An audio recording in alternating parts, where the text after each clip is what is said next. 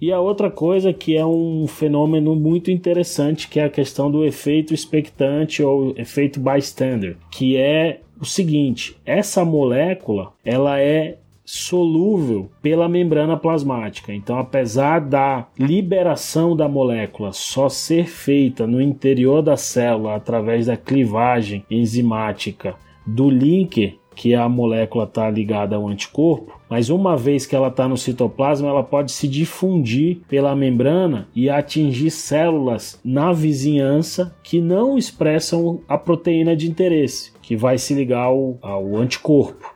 Então, isso é uma coisa muito interessante quando a gente está falando de heterogeneidade tumoral, que tem alguns, algumas células do tumor que expressam o HER2 e outras que podem não expressar. Meu nome é Romualdo Barroso, é um grande prazer fazer parte agora do time do Clinical Papers, aqui na área de câncer de mama. Sou oncologista clínico em Brasília, no Hospital Sírio-Libanês. Um grande prazer. Os melhores papers publicados, interpretados a fundo por um time de especialistas em oncologia. Seja muito bem-vindo a mais um episódio do Clinical Papers Podcast.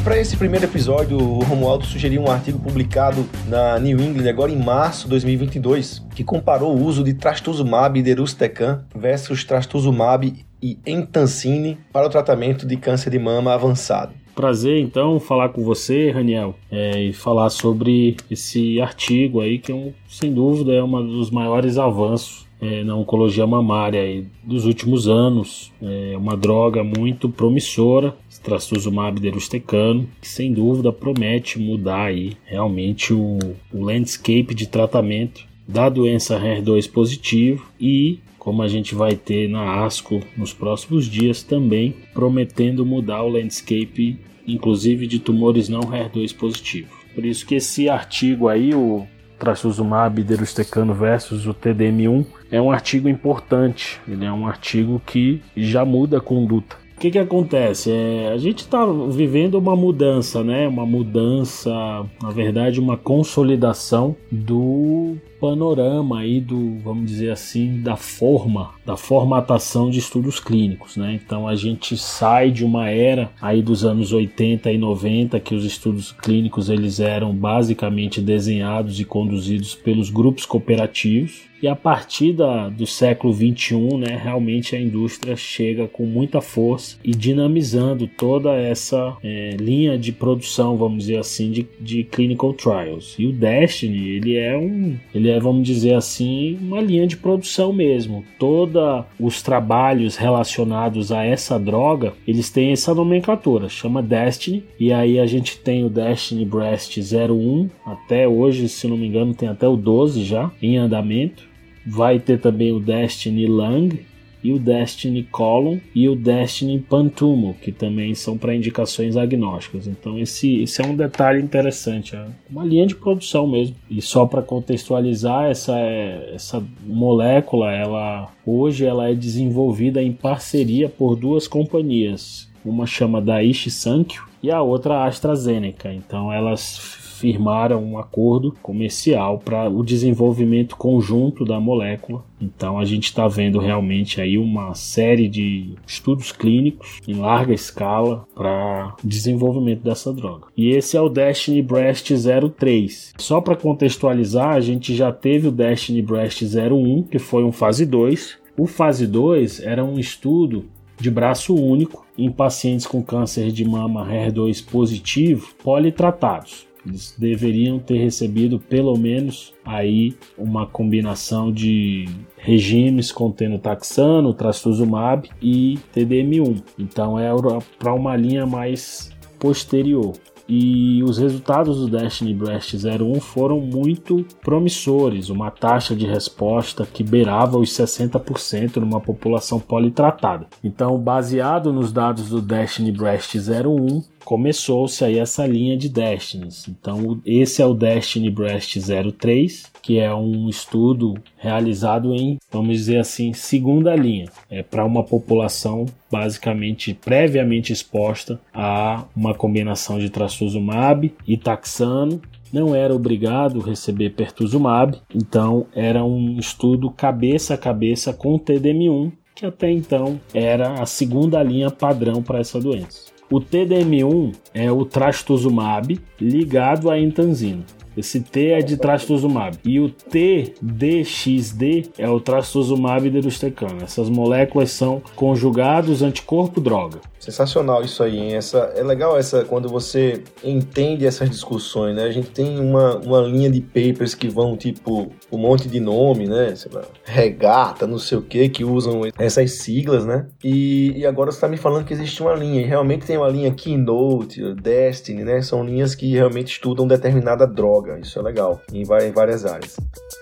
Os melhores papers publicados interpretados a fundo por um time de especialistas em oncologia. Esse paper aqui tem uma introdução bem né, tranquila. Né? 20% das pacientes são HER2 positivo. A gente sabe que isso tem impacto em sobrevida. A gente sabe que o tratamento com trastuzumab é uma coisa consagrada. Aí você está me dizendo aqui, pô, tem um estudo anterior que está em paralelo vendo essa associação trastuzumab com o deruxtecan. Que a gente sabe, é, na, na, introdução também ele fala, poxa, olha, tem um estudo, o Emilia Trial, que usou o trastuzumab e o entancine e que realmente aqueles pacientes que progrediram em segunda linha, esse tratamento é legal. E aí o autor falou, caramba, eu tenho um fase 2, que é o Destiny 1, que tem um bom resultado com o trastuzumab e deruxtecan. Eu tenho esse, que é um tratamento, vamos dizer, padrão hoje, como segunda linha, para é, o trastuzumab e o entancine. Vamos comparar um com o outro e ver o resultado clínico. É esse estudo, certo? É, o estudo é um estudo bem simples e elegante pela simplicidade dele. É um estudo de fase 3, randomizado, que pergunta como é, objetivo principal avaliar a superioridade do trastuzumab deruxtecano versus o tratamento padrão de segunda linha para essa doença, que é o TDM1. Esse tratamento de segunda linha padrão ele foi estabelecido através dos estudos Emília e Teresa, que mostraram que fazer TDM1 era superior a fazer quimioterapia de escolha do investigador ou, especificamente falando do Emília, é, a combinação de Xeloda com Lapatinib. Então, a partir desses estudos, o Emília e o Teresa, o TDM1 virou ou se tornou a terapia padrão de segunda linha após tratamento prévio com trastuzumab, pertuzumab e um taxan. E o Destiny Breast 03 vem testar a hipótese da superioridade ou não do trastuzumab deruxtecano nesse cenário. Show, modo. Agora vamos supor, eu não trato muito disso e aí eu tô curioso aqui para saber qual o conceito dessas moléculas. É, o que é que cada uma, essas conjugações, vamos falar assim, como é que elas funcionam e por que existe um potencial benefício com essa nova associação com o Deruxtecan. Joia, é o desenvolvimento dessas moléculas, que em inglês a gente chama de ADCs, né, mas são os conjugados anticorpo-droga, não é um conceito novo, é um conceito já antigo que há bastante tempo tem se tentado o desenvolvimento dessas moléculas. Elas são basicamente um conjugado de um anticorpo que tem um alvo definido, então você precisa ter um alvo no tumor bem definido, e na construção dessa molécula há uma ligação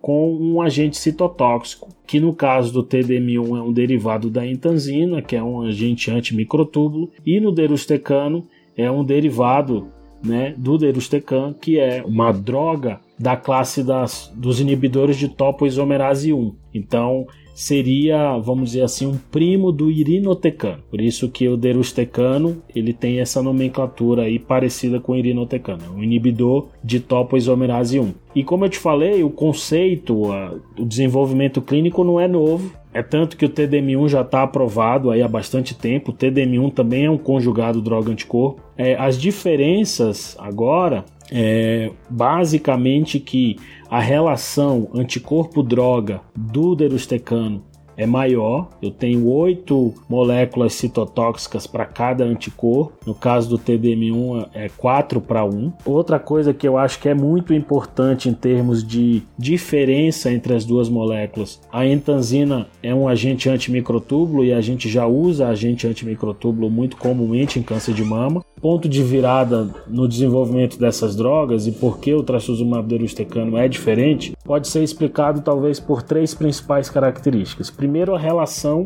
anticorpo-droga. Enquanto no TDM1 a gente tem quatro agentes citotóxicos para um anticorpo, no derustecano a gente tem oito. Isso é legal porque a gente vai ver toxicidade, agora faz todo sentido o perfil de toxicidade de cada conjugação quando você está me falando isso, né? A associação dessa parte citotóxica é bem mais atuante, vamos falar nesse primeiro esquema. Agora, agora eu entendi, as coisas fizeram sentido. E a outra coisa que é um fenômeno muito interessante, que é a questão do efeito expectante ou efeito bystander, que é o seguinte, essa molécula, ela é solúvel pela membrana plasmática. Então, apesar da liberação da molécula só ser feita no interior da célula através da clivagem enzimática do linker que a molécula está ligada ao anticorpo, mas uma vez que ela está no citoplasma, ela pode se difundir pela membrana e atingir células na vizinhança que não expressam a proteína de interesse, que vai se ligar ao anticorpo.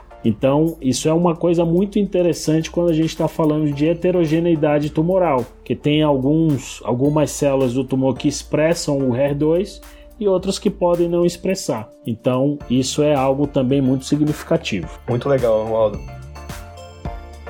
Os melhores papers publicados, interpretados a fundo por um time de especialistas em oncologia.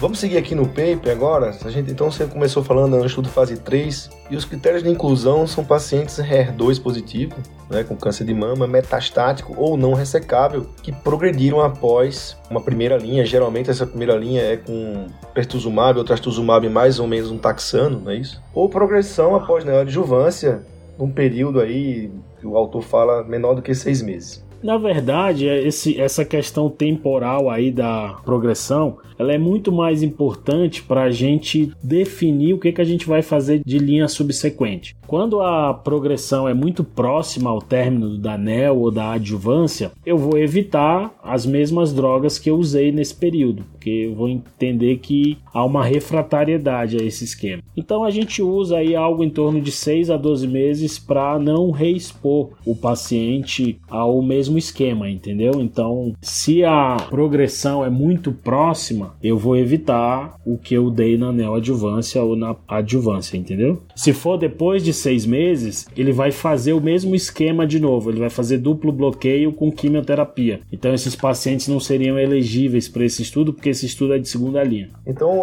fizeram uma randomização de um para um, estratificando por alguns grupos né, um status do receptor hormonal, positivo ou negativo, o tratamento prévio com pertuzumab e história de doença visceral. É, existe uma questão sobre metástase cerebral, que ela tem que ser uma doença estável, né, previamente ao tratamento dessas metástases. E aí tem um critério de exclusão, que é exatamente metástase cerebral sintomática, ou que precisa de algum tratamento cirúrgico, imagino, e também o uso prévio com uma terapia conjugada, né?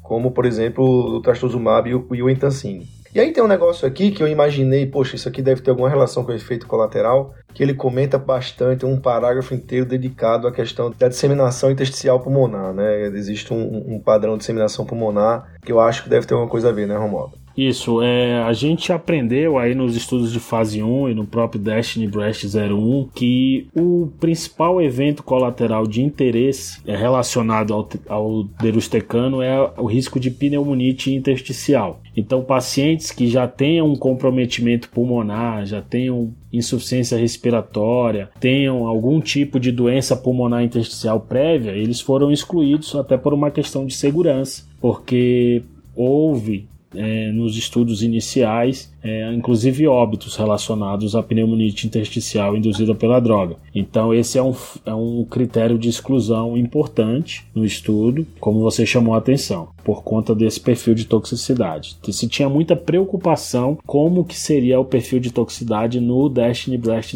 03 por conta dessa questão anterior do risco de pneumonite. Show. E aí você já falou que é uma droga que ela é produzida por duas empresas, né? Mas existe um, um também uma, uma, um parágrafo só dedicado a isso. Eles tiveram um cuidado de fazer um comitê independente, obedecer alguns critérios éticos na, de pesquisa, como o Tratado de Helsinki, né? Eu acho que vale a pena depois a gente fazer até um podcast sobre isso, essa evolução ética dentro da pesquisa. É lógico que um trabalho patrocinado todo mundo fica ali levantando a orelha, mas a gente vai ver que pelos resultados era impossível fazer um trabalho desse que não fosse patrocinado e existe um resultado muito convincente para a gente duvidar de alguma coisa, apesar de ser produzido pela indústria. Então esse é um dos poucos estudos que eu tenho pouca crítica a fazer sobre isso. E ele tem uns endpoints bem né, tradicionais, sensatos, que o endpoint primário que é tempo livre de progressão, que tudo isso era revista por uma central de revisão, blá, blá, e também os endpoints secundários, que era sobrevida global, avaliação da resposta pelo tumor, a segurança e também sobrevida livre de doença, só que agora avaliada pelo investigador. Né? Ele, ele, investigava a sobrevida livre de doença por uma central, ele colocou como secundário investigador. Do ponto de vista prático aqui, eu quero saber o endpoint primário, se isso tem algum impacto em sobrevida global e qual é a segurança do uso da droga. Acho que isso é o mais importante desses endpoints, né, Roman? É, classicamente os, os estudos na doença metastática, eles acabam escolhendo como endpoint sobrevida livre de progressão, até assim, a principal justificativa em relação a não escolher sobrevida global é que os patrocinadores, seja da indústria ou não, eles não têm como garantir o que, que o paciente vai receber após o término do estudo e essas medicações após podem influenciar na sobrevida dos pacientes. Então, é, se aceita a sobrevida livre de progressão como um endpoint é, intermediário aí que tem uma associação com sobrevida global. Mas obviamente que sobrevida global acaba sempre entrando como um, endpoint secundário chave e muitos estudos mais recentemente têm colocado isso como um endpoint coprimário. Tamanha é a importância é, da sobrevida global como a gente pode ver no, no Destiny Breast 03, e acho que até isso que você não tem crítica, é porque a gente está acostumado em oncologia a ver ganhos muito modestos, né? Que a gente chama de ganhos incrementais, de pouquinho em pouquinho você vai melhorando. Mas esse estudo não, esse estudo ele não deixa nenhuma dúvida que essa droga é superior ao TDM1. Né? Você pega o hazard ratio aí de sobrevida livre de progressão, hazard ratio de 0.28 mais ou menos, então com uma superioridade aí de 70% em relação a outra droga. As curvas realmente estão bem separadas e com endpoints secundários também mostrando bastante consistência a favor da superioridade dessa molécula. Já com ganho de sobrevida global, mesmo uma tendência muito forte, já com pouco tempo de follow-up e com uma taxa de resposta impressionante. Quando a gente pega a resposta objetiva acima de 80% de resposta é, versus ao redor de 20 a 30% no braço do TDM1. Então, é, 80% no derustecano versus 34% no TDM1. E a sobrevida global aqui, embora ela não esteja madura, mas ela já tem uma tendência forte aqui em relação à sobrevida global quando a gente olha os dados de, de subgrupo também, no Forest Plot, é, a gente observa um benefício da medicação em todos esses subgrupos. Então, assim, realmente é um estudo que você tem pouco a questionar do ponto de vista metodológico. É muito limpo, muito clean. Todo o, o desenho e os resultados também são muito díspares. Clinical Papers Podcast. A medicina que você faz hoje pode não ser a de amanhã. Mantenha-se atualizado com o Clinical Papers Podcast. Vou aproveitar, você falou dos resultados, mas assim, existem coisas interessantes no método estatístico. Após um, um planejamento né, de mais ou menos 500 pacientes, eles pensaram numa análise interina. A gente já discutiu alguns episódios prévios o papel dessa análise interina. Olha, a gente está usando uma droga que tem um perfil de toxicidade que é preocupante, Será que vale a pena a gente seguir esse estudo inteiro até o final? Talvez a gente precise olhar o resultado um pouco antes, saber se tem algum óbito, saber como é que tá isso. Só que quando você abre o dado previamente, né, ele não fala muito bem isso no estudo, mas eu entendo que o seu análise teria de segurança, né, de safety, mas quando ele abre isso, ele precisa recalcular o valor do P né? Porque existe toda uma questão, foi discutida isso anteriormente em alguns episódios. Então, quando ele falou assim, ele falou assim, olha, um centro independente abriu os dados, ele estimou uma data, estimou um número de eventos, mais ou menos com 245 eventos, né, de disease free survival, né? Então, é, ou então um óbito então, por exemplo, se tivesse um óbito, eles iam abrir os dados para ver o que estava acontecendo. E isso foi tranquilo, eles abriram esse dado. Um P, só para vocês terem ideia, o P para ser significativo com essa abertura da análise uterina tem que ser menor do que 0,0002. Então, assim, olha como ele corroeu o valor do P de 0,05 que a gente conhece. E eles conseguiram seguir no estudo avaliando essa análise primária. Isso é bem legal, realmente foi algo que foi feito. E eles falaram assim: ó, eu vou abrir o PFS. Se for legal, eu vou olhar o dado sobre vida global e a gente vai considerar o estudo concluído se o P nessa análise uterina for de 0,00265. O que não aconteceu para a sobrevida global. Tem algumas explicações para isso. O tempo, né, o tempo realmente para essa avaliação é um tempo curto. Né? Acho que é, às vezes sobrevida global você só vê um ganho realmente depois de alguns anos, mas ele chegou bem próximo e como o Rodo falou, só para vocês terem ideia, a sobrevida global ela está em 94,1% versus 85,9% nesses 12 meses de avaliação. Então assim, é um trabalho que tem tudo tudo para continuar tendo resultado, eles vão chegar nessa sobrevida global. Algumas coisas interessantes eu vou perguntar para você, um modo eu percebi aqui, saber se isso tem algum impacto. Tem muito paciente da Ásia, 60%. A gente sabe que câncer de mama tem alguma questão com afrodescendentes, tem essa questão aí um pouco de raça. Apesar de que, ó, se a gente pegar aqui raça, pacientes negros são só 4%, brancos 30% e asiáticos 60%. Você vê algum problema nisso? Se você falou aqui, ó, todos os subgrupos foi ok. No entanto, se um subgrupo tem um benefício muito grande, ele pode contaminar o resto. Né? Isso aqui é só uma fosforilação, ok? Eu queria saber se você vê algum problema nesse sentido ou não. É, é uma, uma observação interessante, Raniel, mas de uma maneira geral não vejo isso como um grande problema pela consistência dos dados, de uma maneira geral. Os dados do Destiny Breast 01 são bem impressionantes né? também. Os dados do, do próprio fase 1 são muito interessantes. Então não, não acho que isso vai ter a significância para contaminar, porque a diferença é muito grande. Se fosse algo um pouco mais próximo, algo mais limítrofe, seria algo que eu talvez me preocupasse. Mas diante dos resultados gerais do estudo, eu não acho que isso tenha nenhum grande impacto. A gente vai ver com os outros programas de Destiny, a gente vai provavelmente ver a alocação de pacientes mais vamos dizer, bem distribuída e talvez o motivo principal desse, dessa quantidade de 60% na Ásia é porque a droga é de uma companhia japonesa e o desenvolvimento da droga começou no Japão. Provavelmente os primeiros centros que abriram foram lá no Japão e talvez isso seja a explicação.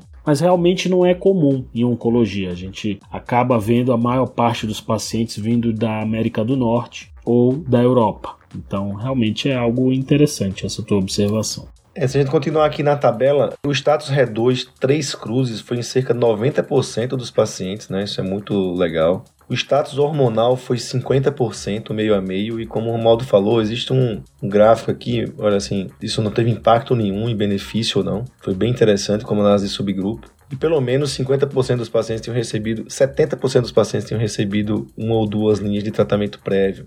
Eu tenho é, uma informação também sobre é, resposta, né? Então, por exemplo, taxa de resposta, seja resposta parcial ou resposta completa, foi 80% no braço da Erustecan versus 34% no braço Intancine, né? Com 16% de resposta completa no braço da Erustecan versus 8,7% no braço do entancínio, que realmente mostra uma eficiência muito grande dessa droga. E com progressão de doença em apenas 3 casos de 261, que deu 1%, no braço do, do, do Deruxtecan versus 17% no Bacentancina. Então a gente vê realmente um efeito dessa associação muito impressionante, um hazard ratio de progressão de doença de 0,28. Cara, eu nunca vi isso assim, em estudo nenhum. sim. Realmente eu estou impressionado. É, eu não trato mama, mas eu estou impressionado com o resultado desse estudo. Legal. E Raniel, agora acho que um, um, dado importante, né? Uma medicação relativamente nova que entrou no mercado faz pouco tempo, então é muito importante discutir a parte de toxicidade, como a gente faz a transposição aí do fase 3 para a vida real. Então, como eu falei, a medicação é um derivado, ela tem na sua molécula um derivado do exotecan, que é um inibidor de topoisomerase 1.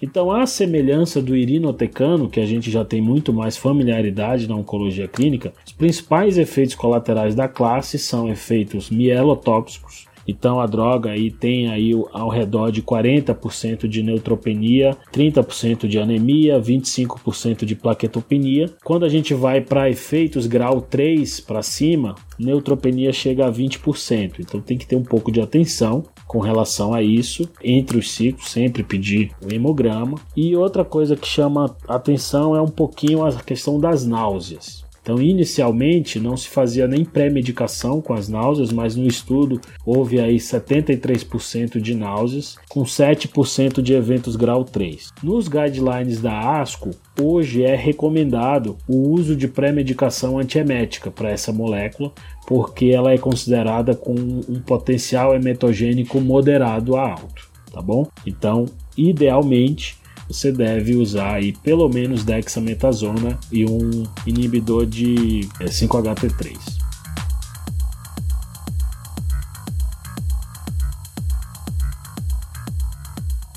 e fala uma coisa, eu vi aqui tem a, toxicidade que eu acho muito relevante para essas mulheres, é a alopécia, né? A alopécia 36% versus 2%. Eu queria saber se isso vai impactar na sua indicação, a primeira coisa. E a segunda coisa, assim, do ponto de vista prático, eles usaram em média 14 meses essa associação né, com o Derustecan e usaram apenas 6,9 meses com, em, em. Eu queria saber o tempo de uso, quando é que você para, se usa até quando, e essa questão da alopecia que eu fiquei bem curioso com isso. Joia. A alopécia é algo que assim não é 100% dos casos, 36%. A grande parte dessa alopécia é grau 1, ou seja, não tem uma alopécia completa, mas você não pode dizer para o paciente que não tem alopécia. Então, a recomendação é, vamos dizer assim, modular a expectativa do paciente de que a maior probabilidade é que ele não tenha uma alopécia completa, mas que não dá para garantir. É, quando a gente olha o dado em si, Daniel, obviamente que a decisão final sempre é do paciente, né? Mas eu acho que os dados de eficácia são tão significativos que isso vale a pena frente a, aos riscos de toxicidade. E na verdade, a toxicidade que mais preocupa é o que a gente já falou, a questão da pneumonite intersticial. Então, a recomendação atual dos guidelines é que você reavalie os pacientes com tomografia de tórax a cada seis semanas, porque houveram casos de óbito relacionados à pneumonite de baixa frequência no estudo. Então, nesse estudo atual, a taxa de pneumonite foi ao redor de 10%, mas com eventos graves, é, grau 3 para cima, ao redor de 1 a 2%. Então, aquele maior temor não se concretizou. E muito desse melhor cuidado é por uma investigação mais precoce e bem vigilante, ou seja, realização de tomografias a cada seis semanas. A maior parte dos casos de pneumonite acontece nos primeiros 12 meses. E com relação a tempo de tratamento, a gente ainda não tem uma resposta, a droga é relativamente nova. A recomendação atual é manter o tratamento até toxicidade limitante. Então, a gente dificilmente vai suspender um tratamento de alguém que está tendo benefício antes de dois anos se o paciente não tiver nenhuma toxicidade. Bom, Maldo, eu adorei esse episódio. Eu sempre brinco aqui que eu sou o cara que mais aprendo com os podcasts, porque eu sou muito curioso com oncologia e eu faço muitas associações entre todas as doenças. E realmente é algo que você falou aí, né? Vai ter o Destiny Colon, coisa que me interessa um pouco mais. Mas, cara, fiquei impressionado, muito conhecimento. Esse episódio realmente muito rico. Eu achei incrível. Putz, muito obrigado. Eu espero que você continue com a gente aí, fazendo esse trabalho tão bacana. Eu que agradeço o convite, Daniel. Sem dúvida, é o primeiro de muitos aí. Vamos em frente e vamos disseminar o conhecimento aí em câncer de mama com Clinical Papers.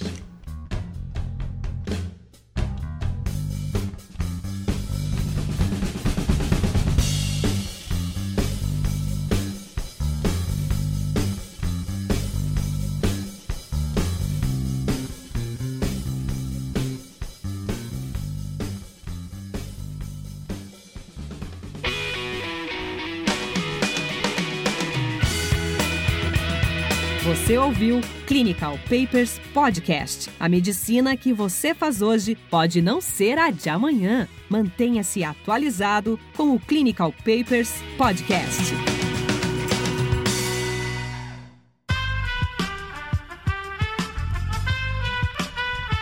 Esse podcast foi editado por Aerolitos Edição Inteligente.